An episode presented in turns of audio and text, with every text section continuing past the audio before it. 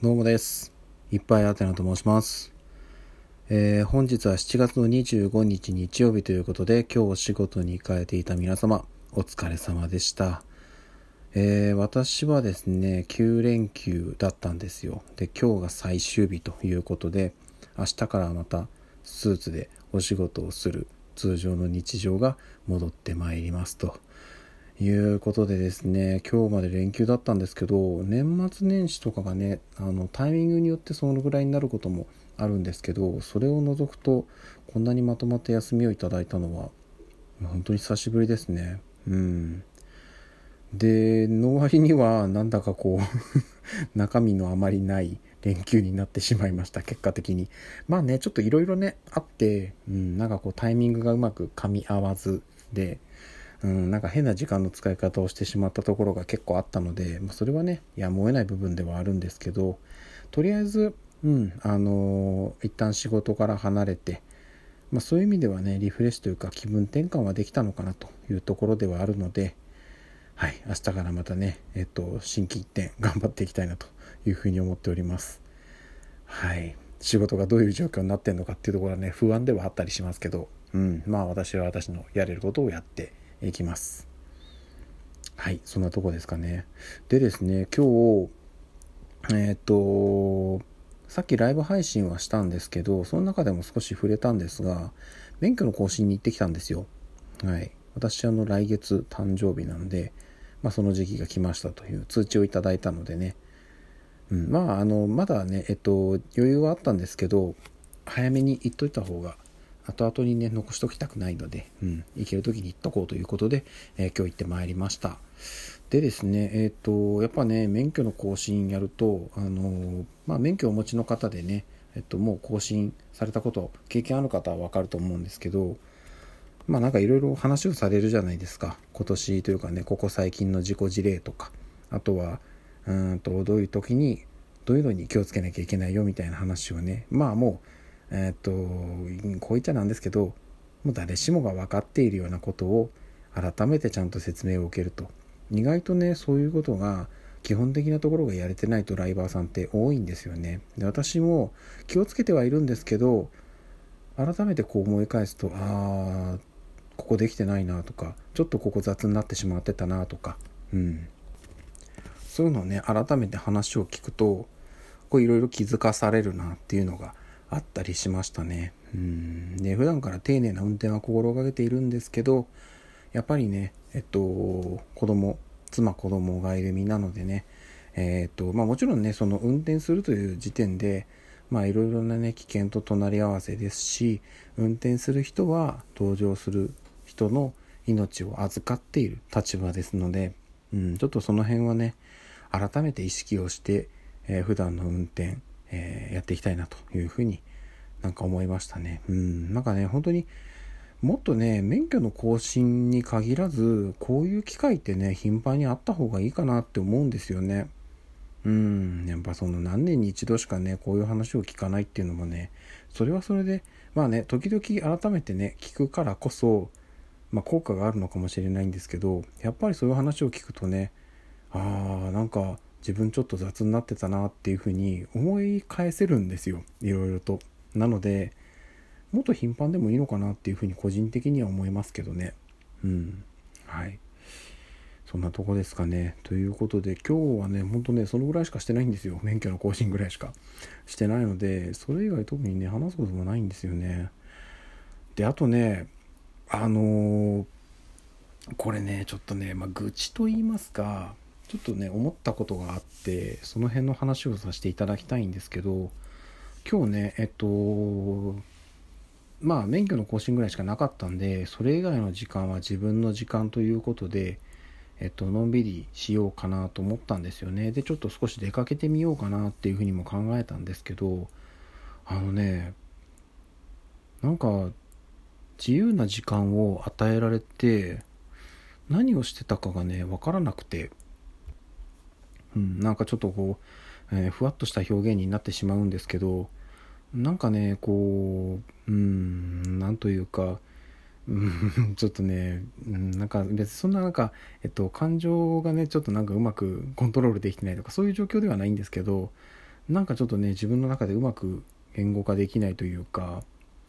何かねやっぱりうんと自分がその自由な時間を与えられた時に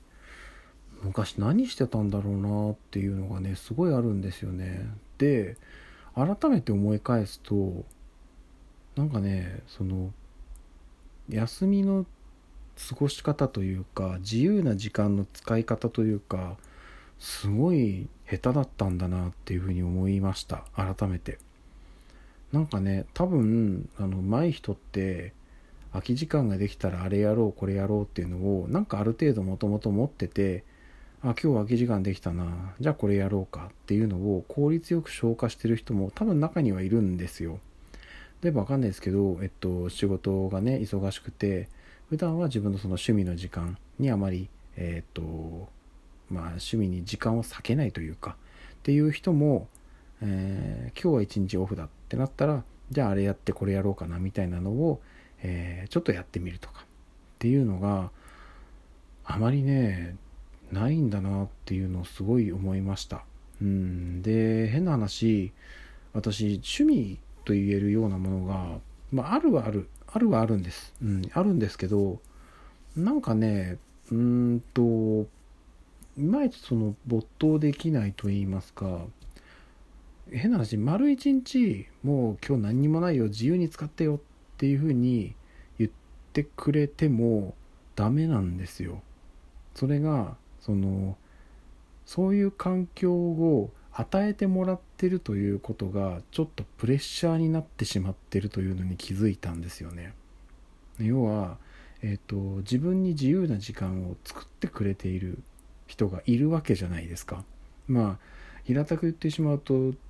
まあ一番身近なところだと妻なんですけど私を自由にしてくれているということはそのしわ寄せがどっかに行ってるはずなんですよね。うん、っていうのを気にしてしまうんですよ。でそれを気にしちゃうと本当にやりたいことを思いっきりやれないんですよ。私性格として。本当にめんどくさい性格なんですけど。なのでいやーちょっとね良くない。良くないんですけど、まあ、それもあってその先週のこの前の月火水平日の3日間はあの本当に自由だったんですよ。それこそ子供をね保育園に預けた後は完全に自分の時間だったんでなんかね思いっきりそれこそそのやろうと思ってたこともねいくつかあったんですけどそこがねまあ、うん、やむないんですけど子供がね熱を出してしまったっていうところで潰れちゃったので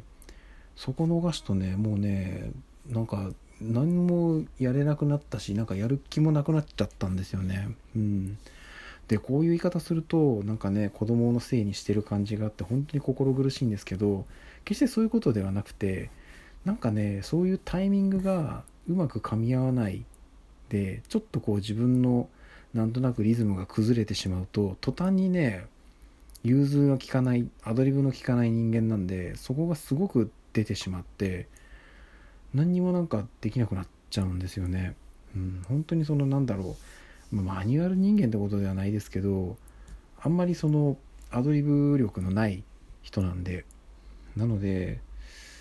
ちょっとねすごいうんなんか変な時間の使い方をしてしまったなっていうふうにこの数日思い返して思いますね。うんで変にね行動力があるんですよいざ思ったらバッて行動しちゃったりするんですけど行動するまでは早いんですけどその先の何て言うんですかね展開というかを組み立てていけない人間なんで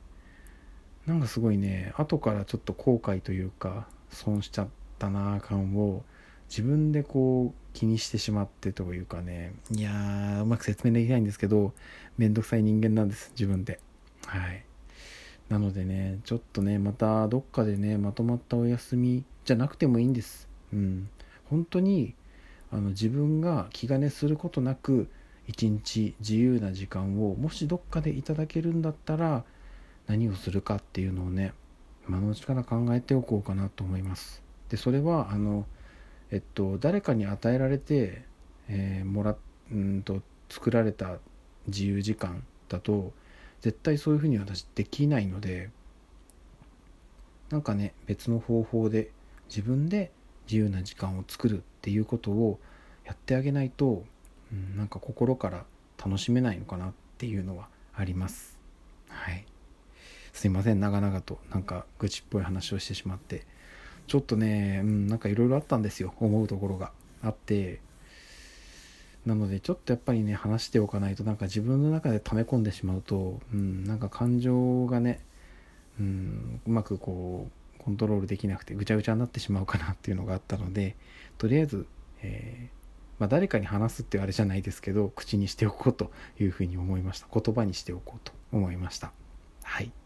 そんな感じです。ということでえっ、ー、と明日からねまた仕事始まります。気持ち切り替えて頑張ります。ということで、えー、また明日の朝にお会いしましょう。ではでは。